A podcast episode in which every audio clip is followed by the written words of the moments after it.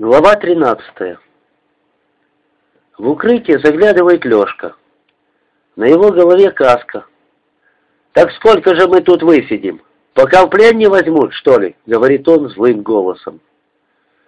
Бой переместился за деревню, и теперь гремит там тысячу далеких громов.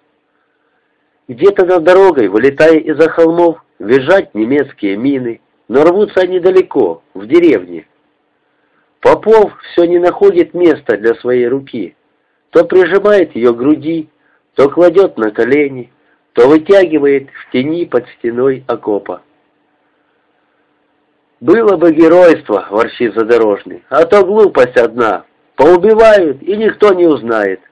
Напишут, пропал без вести, или еще лучше, в плен сдался». Попов морщится от этих слов, но опять говорит свое. Командир Желтых не отступал, и Попов не отступай. Трус отступай. Желтых, Желтых, что мне Желтых?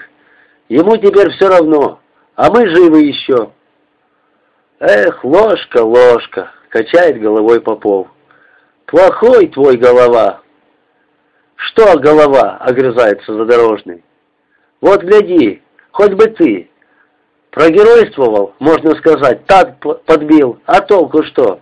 И знать никто не будет.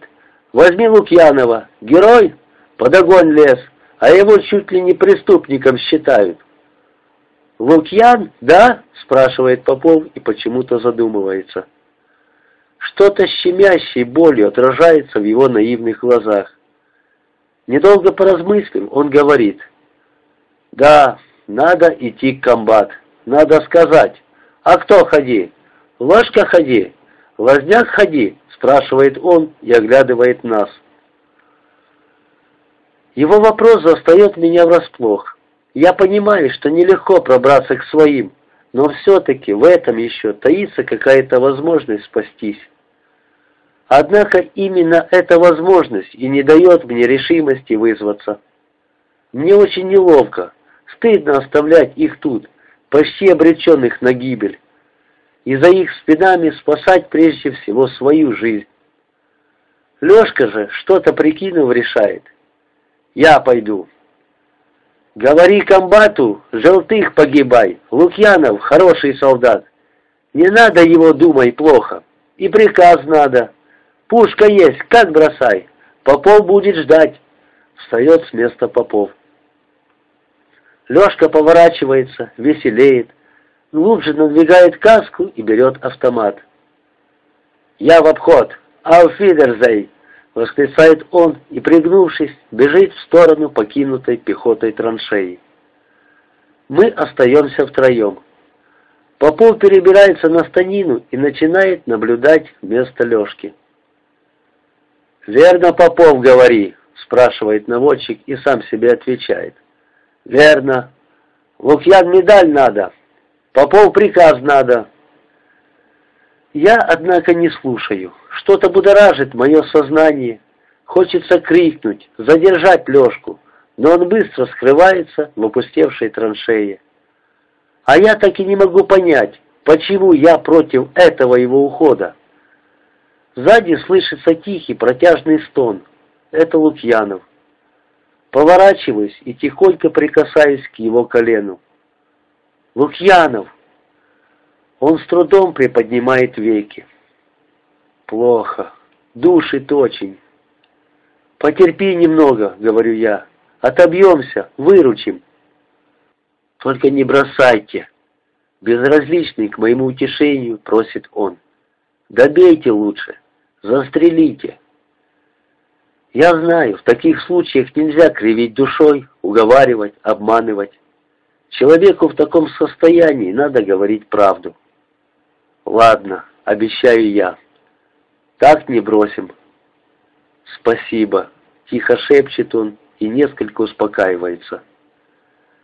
Да, кажется, ему уже не жить. А ведь на поверку оказалось, что и Лукьянов неплохой солдат. Тихий, слабосильный он. Видно, прежде не отличался отвагой, но когда пришлось решиться на самое трудное, хоть, может, и боялся, однако не струсил. Но вот не побоялся же и задорожный, пошел сквозь огонь. И вдруг мне кажется, что Лешка охотно побежал в тыл потому, что там Люся. Возможно, они еще вчера условились, и она ждет его, и все, что он говорит о ней, правда. Злость и досада снова охватывают меня. «Лазняк!» — вдруг встревоженно окликает меня Попов. Я выскакиваю из укрытия. Через бруствер к нам переваливается незнакомый солдат. Приподнявшись на коленях, наводчик удивленно оглядывает его. Видимо, он проворонил, и пехотинец незамеченным подошел к огневой. «Отвоевался!» — говорит солдат каким-то неуместно беззаботным голосом, будто мы где-нибудь на занятиях в тылу. И тут мы с Поповым настораживаемся и молча смотрим на его исперещенное оспой лицо, на котором в странной неподвижности застыли глаза. Но самое худшее даже не в глазах. Правой рукой солдат сжимает левую, которая будто браслетом перетянута у запястья узким брючным ремнем. Ниже на каком-то клочке кожи висит почти совсем оторванная, окровавленная, с растопыренными пальцами кисть. «От, хлопцы, отвоевався! У кого є ножик?» спрашивает солдат и садится на краю площадки. Мы оторопело всматриваемся в его побелевшее лицо, на котором по-прежнему не дрогнет ни один мускул. Это его спокойствие удивляет нас. Я бросаюсь в убежище, достаю из кармана желтых нож и возвращаюсь наверх. «Ой, ой!» — говорит Попов. «И не болит?» «Отстал!» — не попад отвечает солдат. «Всі погибли, а мене як вдарить, очнулся, гляжу, раненый». «Ты что, не слышишь?» — кричу я ему в лицо. В его затуманенных, полусонных глазах пробивается еле заметное усилие услышать и понять вопрос. «Шестой роты я», — глуховато отвечает он. «Панасюк, тепер додому піду. На ось, отріж, хлопець». Я перерезаю клочок кожи. Кисть навсегда отделяется от руки. Солдат берет ее, кладет в ямку под бруствером и ботинком сдвигает на нее песок. Поховати треба, стільки поробила. А бінтець є? Снова спрашивает он без какого-либо признака боли. Тепер полічусь і в Іванівку. А рука не біда. Спеціальність у мене пчеляр. І одноруч управлюсь. Кровь из перебитой руки почти не идет. Видно, поясок хорошо перетянул ее. Только несколько загустевших капель падают на запыленные башмаки солдата. Но все же надо перевязать. Да нечем. Дай гимнастерку, дергаю его за подол. Однако солдат уклоняется. Ну, скажешь, вона ж нова. Тільки в травні отримували. От нижней от дыры. Мы смотрим на него с удивлением. Солдат поворачивается ко мне боком. Я отрываю кусок его нижней рубашки и кое-как обертываю руку. «Отвоевався», — снова сообщает он и озабоченно добавляет. «От тільки медаль сгубив». Действительно, над карманом косо висит засаленная серая ленточка медали за отвагу. Самой медали нет. Тепереча не з чим і додому показатись. Мы молчим, смотрим на нежданного гостя и не можем его понять. «Ну ось, гарно», — говорит солдат, когда я заканчиваю перевязку и удобнее устраивается под бруствером. Весь мешок он подвигает под локоть.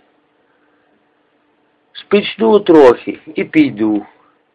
«Куды ты пойдешь? Там же немцы!» — кричу ему в ухо. «А? Винницкий я!» «Тебе что, не больно?» Но Панасюк молчит.